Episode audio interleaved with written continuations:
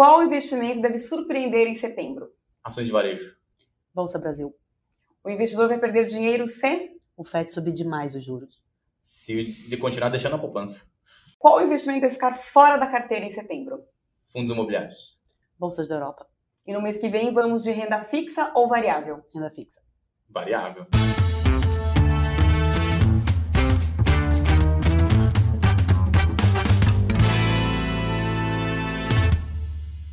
Olá, estamos começando o Papo Café e Lucros do mês de agosto de 2022. A conversa de hoje acontece aqui no estúdio da TV Estadão e eu tenho o prazer de receber a Helena Veronese, que é economista da Beside Investimentos, e o Armstrong Hashimoto, que é especialista em investimentos da Venice. Olá, sejam muito bem-vindos. Olá, prazer estar aqui com vocês. Prazer, obrigado pelo convite. Já vou começar perguntando, diante de, do cenário aí atual, qual foi o investimento do mês de agosto? Eu acho que não só do mês de agosto, mas eu acho que o investimento dos últimos meses tem sido renda fixa, né?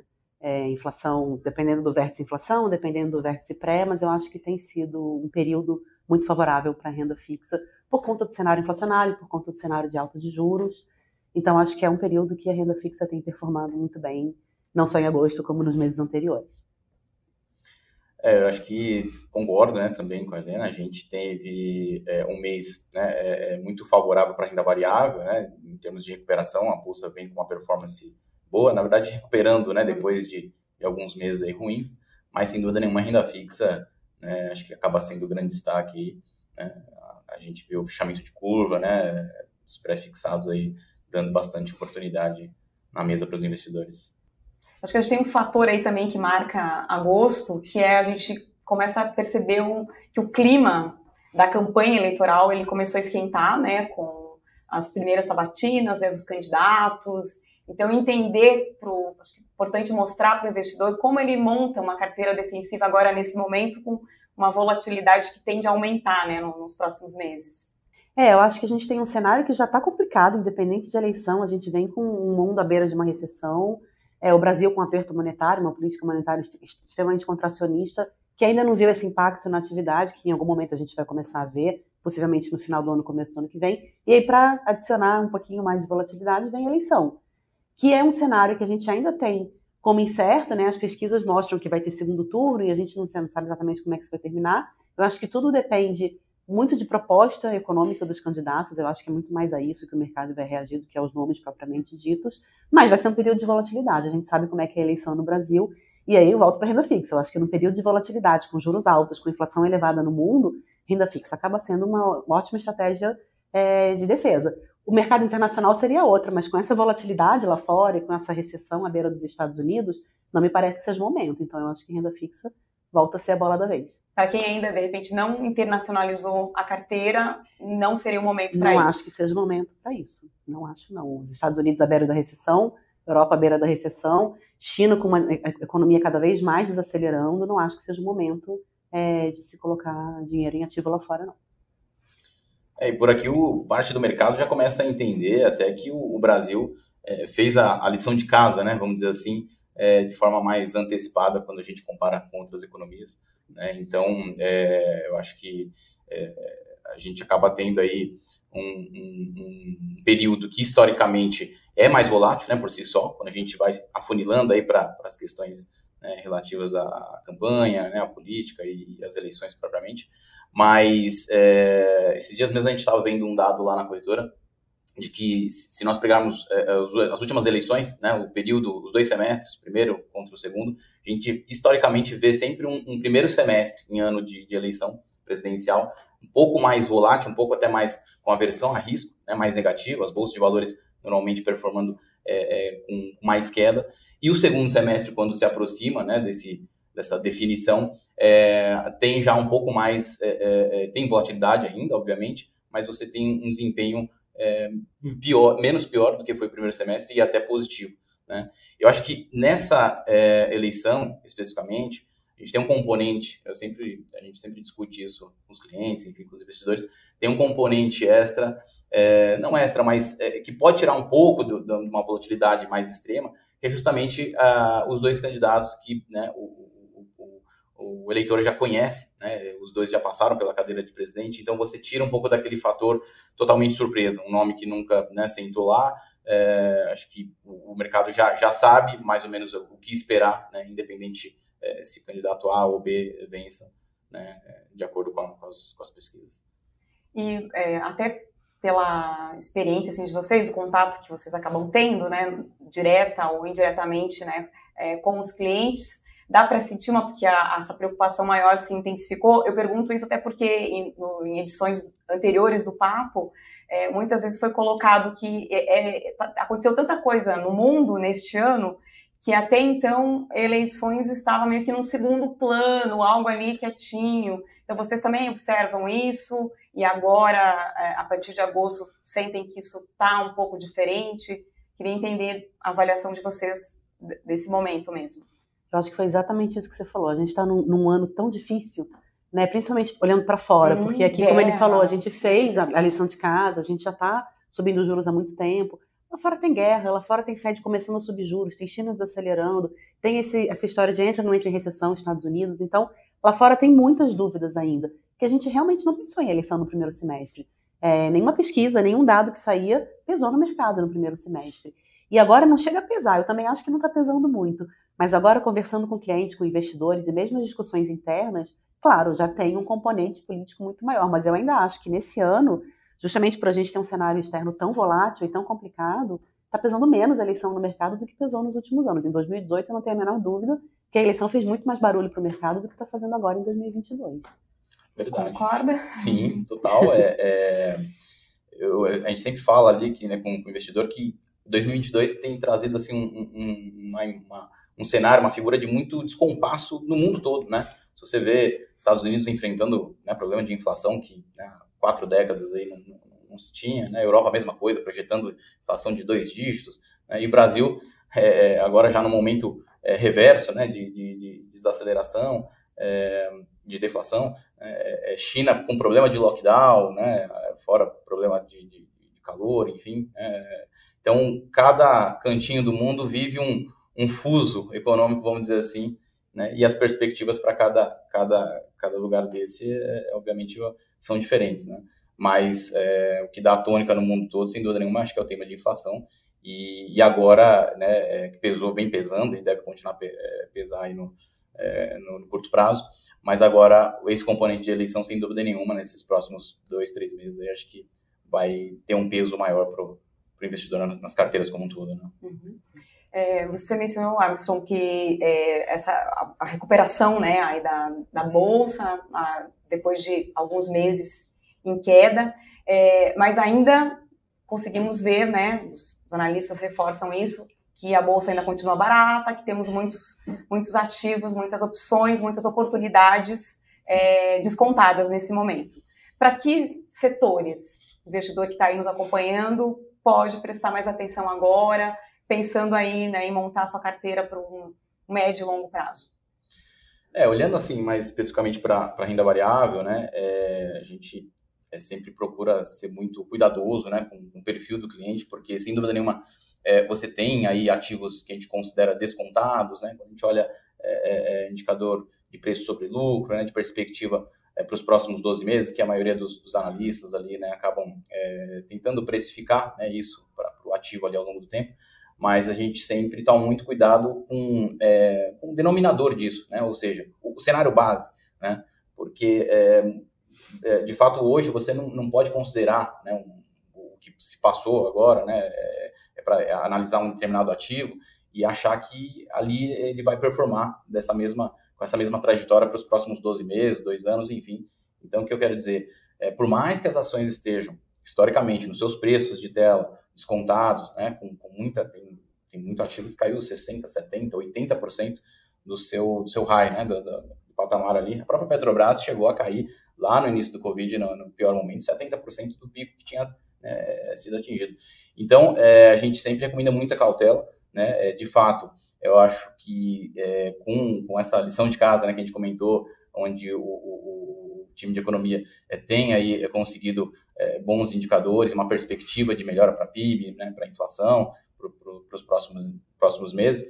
Os ativos ligados a consumo doméstico, eu acho que merecem uma atenção mas com, com sempre com, com, cautela. Né? É, quando você olha para commodities, né, é, aí você tem ativos que, que, estão descontados, como por exemplo o Vale, né, a gente sempre chama atenção, e muito por conta da China, né, mas é, a gente chama muita atenção porque é, muito cuidado aí né, do investidor, porque ainda esse momento turbulento pode continuar no curto prazo aí pesando em commodities. Tá? Então, respondendo, sendo mais direto, acho que é, os grandes bancos, né, aqueles que é, estão atrelados mais à economia é, doméstica real e que é, tem, né, são favorecidos ainda por um cenário de, de Selic alta, que deve né, perdurar ainda mais um tempo, são os nomes que a gente, os setores que a gente gosta de olhar mais. Helena. Complementando o que ele falou, eu costumo dizer que a bolsa é, tá barata no preço, né? A gente olha a bolsa no preço e acha que tá barato, mas no fundamento tá difícil a gente conseguir defender que é hora de entrar, né? Porque o cenário realmente tá muito complicado. Então é isso. No preço a gente fala, pode entrar, no fundamento a gente fala, cuidado. É um momento de realmente muita cautela. Eu concordo com ele, eu acho que, como a gente começou nosso aperto monetário antes, como a gente não está discutindo recessão no Brasil, pelo contrário, a gente tem visto mês após mês os indicadores de crescimento, de PIB, de inflação serem revisados melhor, pra, no caso de, de crescimento para cima, no caso de inflação para baixo. É, a gente tem visto o mercado aceitando que o ciclo de aperto monetário encerrou em 13,75 e se subir vai ser mais para 14 e acabou aí. Então eu acho que os indicadores de economia real, os ativos ligados à economia real tendem a se beneficiar. Banco que se beneficia com juros altos, é, varejo, que até pouco tempo atrás a gente não tinha uma boa perspectiva, porque afinal de contas os juros estão muito altos, mas agora a inflação está caindo, então talvez esses setores se beneficiem um pouco. Elas ressurgiram aí, ressurgir, né? Podem exatamente ressurgir. Commodities eu acho que ainda é, é, isso, é dúbio, porque se o mundo entrar em recessão, commodities tendem a ir para baixo, né? Então, é, as empresas ligadas a commodities e as, as, grandes exportadoras tendem a sofrer um pouco porque vai ser um mundo consumindo menos. Então, eu acho que commodities é um cenário ainda dúbio. Mas varejo e grandes bancos, eu concordo com ele, sim. É, até é, o Amisson citou ali a Petrobras, e aí essa semana mesmo a gente publicou né, no Investidor um, um ranking né, que foi divulgado, falando da Petrobras como a maior pagadora de dividendos do mundo. Então, isso, para quem tem Petrobras na carteira, é uma boa notícia, né? Obviamente, e talvez também para considerar quem ainda não tenha. Queria que vocês comentassem um pouco aí em relação a essa parte né, de quem é, monta sua carteira pensando nos dividendos. Sim, quem diria, né? Petrobras que ficou muito tempo, aí quase uma década, pelo menos 7, 8 anos, acho que sem, sem, sem previsão né, de pagamento de proventos, e, e tem se destacado aí, né, esse ano, é, recorde absoluto, em mais de 40%, e, e ainda podemos ter algum anúncio aí, né, daqui para o finalzinho do, do ano. É, é um ativo que a gente olha com, com, com, bastante carinho, obviamente, né, pelo peso que tem nas carteiras, no próprio índice Bovespa, é, mas a gente olha ali o histórico, né, esse histórico mais recente, a gente está falando de um ativo que subiu 40%, 45% ali, se a gente né, comparar os últimos 30, 35 dias.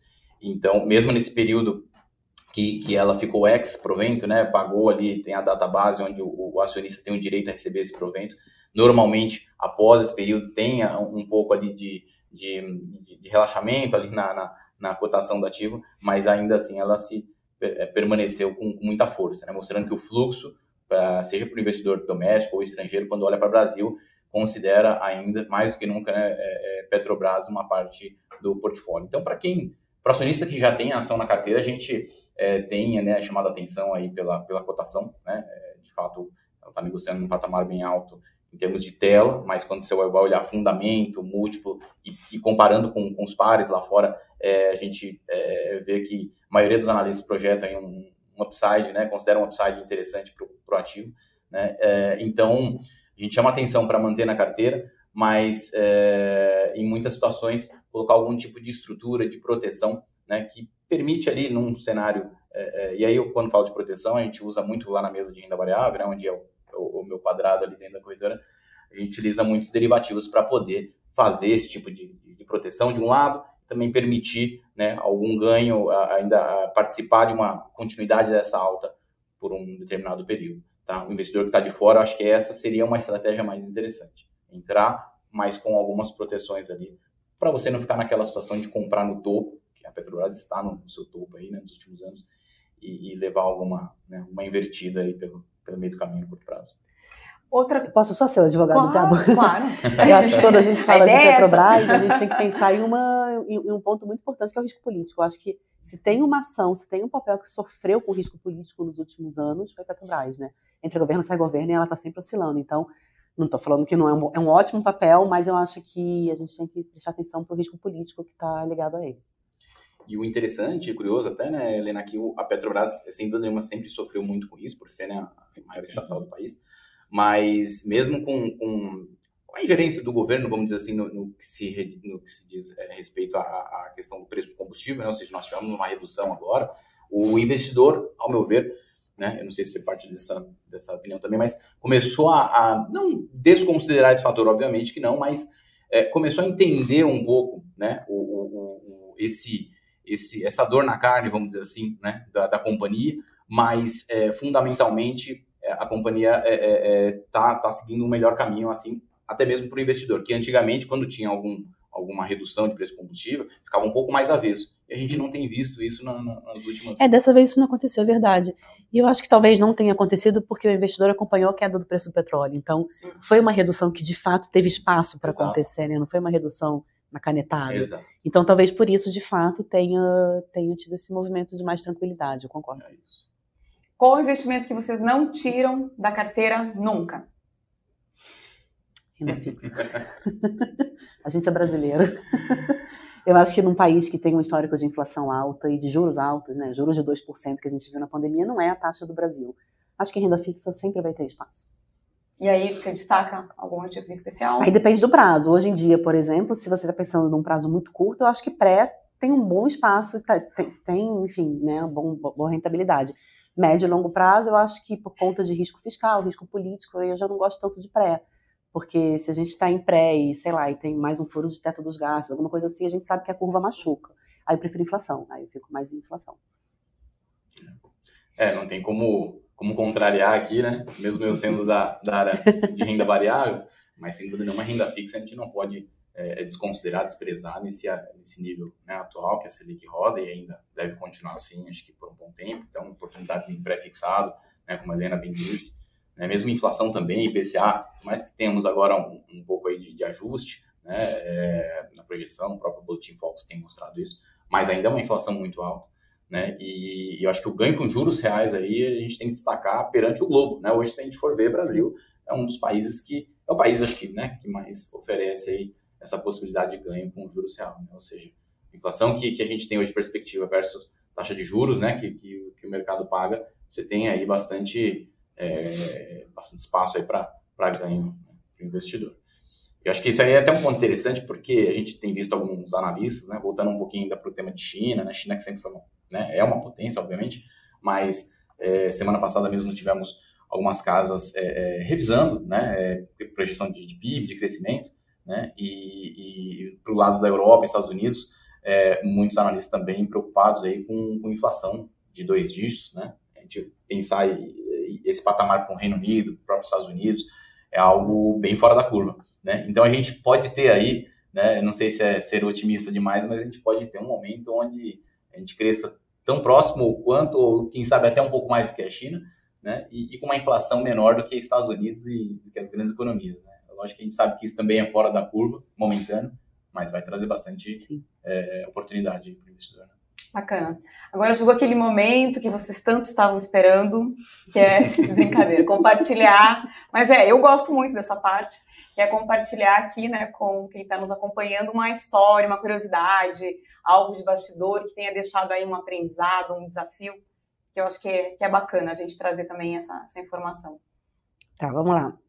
É, eu acho que a minha história é uma história da minha vida, na verdade. É uma história minha que é um pouco para investidor, mas também para os estudantes de economia e de engenharia e estudantes no geral que consideram o mercado financeiro. Eu passei minha faculdade inteira jurando de pé junto que eu nunca ia trabalhar no mercado financeiro. Eu fiz economia na PUC-Rio, que é uma faculdade que te direciona para o mercado financeiro. E eu era a ovelha negra da turma e falava que eu não ia para o mercado financeiro. Eu me formei sem ir para o mercado financeiro. Mas aí, tinha uma questão especial? Eu achava que gostava, então, sabe? eu achava que aquilo não tinha nada a ver comigo, assim, nunca me interessei. E é um ambiente muito masculino, sempre foi. E então, naturalmente, não me interessava muito. É, e aí, por questões da vida, eu trabalhava em outro lugar e fui fazer uma entrevista numa corretora. e me apaixonei pela pessoa, me apaixonei no bom sentido pela pessoa que, que me entrevistou. A gente teve uma identificação profissional muito boa, até hoje a gente é super próximo, e acabei indo para o mercado financeiro. Eu era a única mulher de onde eu, né, de onde eu, eu trabalhava, e eu e cresci no mercado financeiro, que é um ambiente em que a gente ainda é muito minoria, e hoje eu tenho muito orgulho, sabe, de ser uma mulher, uma economista-chefe no mercado financeiro, e peguei gosto pelo investimento, coisa que eu não tinha também é, quando eu estava na faculdade, quando eu era mais jovem. Então, eu acho que a minha história é um pouco. É, para quem está na faculdade, para quem está começando nesse mercado, acredita que se você se interessar e se você não deixa de ir porque você acha que você não gosta, porque é um ambiente muito masculino, vai, vai, vai mergulha de cabeça que vai dar certo. Eu acho que a minha história é essa. Não fica presa, né? Só não pela, fica preso. Pela, aquela, aquele preconceito. É, pelas aparências uhum. e pelo que a gente julga ser, sabe? eu corroboro com esse ponto também, né? É porque eu tenho aí, comecei ali em 2004, vou fazer quase 20 anos, né? E trazer dois pontos assim que eu acho que é interessante, pelo menos eu vejo dessa maneira. Quando eu era ainda estudante, né, não lembro nem que série, colégio, que era, tinha as excursões, né? Que a gente ia para para a bolsa de valores, quando ainda tinha um pregão Viva Voz, né? Na, na, no centro de São Paulo. E, e aí eu lembro é, é de uma cena, assim, ficou aquela memória do operador comendo, acho que ele não comia mesmo, né? Mas ele rasgando boleta, né? Ali no pregão da, da Bovespa. E. Você viu, presenciou essa cena? Presenciei aquela cena, né? Pela excursão ali. Eu falei, nossa, que doido. E a professora falando, oh, não, assim, porque é muito estresse e tal. Acho que nem tinha a palavra estresse pra ser sincera, galera. Mas é, depois eu jamais fui, imaginaria também que ia cair no mercado financeiro. Trabalhei em comércio ali quando era garoto e tal. E aos 23 anos ali eu fui entrar 22 para 23, justamente no pregão, né? Eu tive a oportunidade ali é, é, de trabalhar por quatro anos no pregão é, da Bolsa de Valores, pregão Viva Voz. Então aí, aquele cara que eu vi ali, não que eu comia boleta, mas... Eu ia te perguntar gente... isso, você comia boleta. Olha, algumas vezes quase, eu morder muitas, com certeza, né? Mas acho que esse é um ponto, assim, próprio, né? Eu jamais imaginava que eu estaria ali no chão da, da Bolsa, no caso ali da BMF, que era a Bolsa de Mercadorias Futura, a quatro níveis de subsolo, né? Abaixo ali do centro é algo que realmente foi, assim, é, é algo que eu, que eu, agradeço muito por ter tido essa oportunidade, né? E só um, um, um, outro ponto interessante, ainda lá no começo, aí quando eu já estava em assessoria, atendendo cliente, acho que era ao redor de 2008 para 2009, depois da, da crise subprime, eu acho que é algo que é, não é uma novidade, mas a gente vê desde aquela época, né? Eu, eu, isso é, ficou na minha memória e a gente vê até hoje, por mais que a gente tenha maior acesso à informação, os jovens, eu acho que isso é muito bacana, um trabalho educacional, né, que a gente é, é, vem é, é, observando, então muitos investidores né, acessando o mercado de capitais como um todo, mas lá eu ainda lembro de um cliente, um cliente importante que tinha na corretora e me falava de uma determinada, um determinado papel que ele estava com uma boa percepção ou que alguém tinha dado uma dica ou falado alguma coisa para ele, não abriu para mim, mas ele falou, quero comprar esse papel. Era um papel fora fora ali do escopo dos analistas, não estava nas carteiras recomendadas, e ele comprou aquele papel e me dando já o direcionamento. Olha, esse papel aqui estava 50 centavos, vou dar um exemplo aqui, ele vai para R$ 2,80. Ele deu assim um preço exato. Eu falei, nossa. E dito e feito, passou ali acho que 20, 30 dias, né, um, um tempo pequeno, chegou nesse preço. Liguei para o cliente, doutor, parabéns, você estava né, certo ali. É, é, realmente chegou onde você queria, né? Onde o seu, seu, seu objetivo, acho que muito antes do que o senhor pretendia em termos de prazo. Né? Vamos realizar, vamos, o senhor quer se fazer da posição? Eu falei, não, Alisson, agora ela vai dobrar de valor. Né? E aí o final todos já sabem, né? O papel devolveu toda a alta, virou, voltou lá para os centavos abaixo do que ele tinha né, comprado, enfim, isso acontece muito, muito, acho que até os dias de hoje, né? Independente de ser um, um investidor mais maduro é, de bolsa, né? Enfim, ou não, os novatos, é, isso acontece muito. Então, o recado que a gente sempre gosta de dar aqui para o investidor é para ter disciplina, né? É, é ter, ter muito é, embasamento ali no fundamento das companhias, porque afinal de contas, quando a gente vai falar de bolsa de valores, você está se tornando sócio da companhia, né? E não tentar acertar o máximo. Você nunca vai acertar o, o, o exato ponto máximo do preço da ação. Ganhou bastante dinheiro, tá com bastante lucro, talvez seja a hora de dar uma realizada, né? Porque é isso, senão pode terminar assim. Helena, Armstrong, agradeço muito a presença de vocês. Muito obrigada. Obrigada, eu que agradeço. Até a próxima. Eu que agradeço o convite, foi um prazer. Ficamos à disposição para, para as próximas. Obrigada a você também pela companhia. Nos vemos no fechamento do mês de setembro. Um abraço e até lá.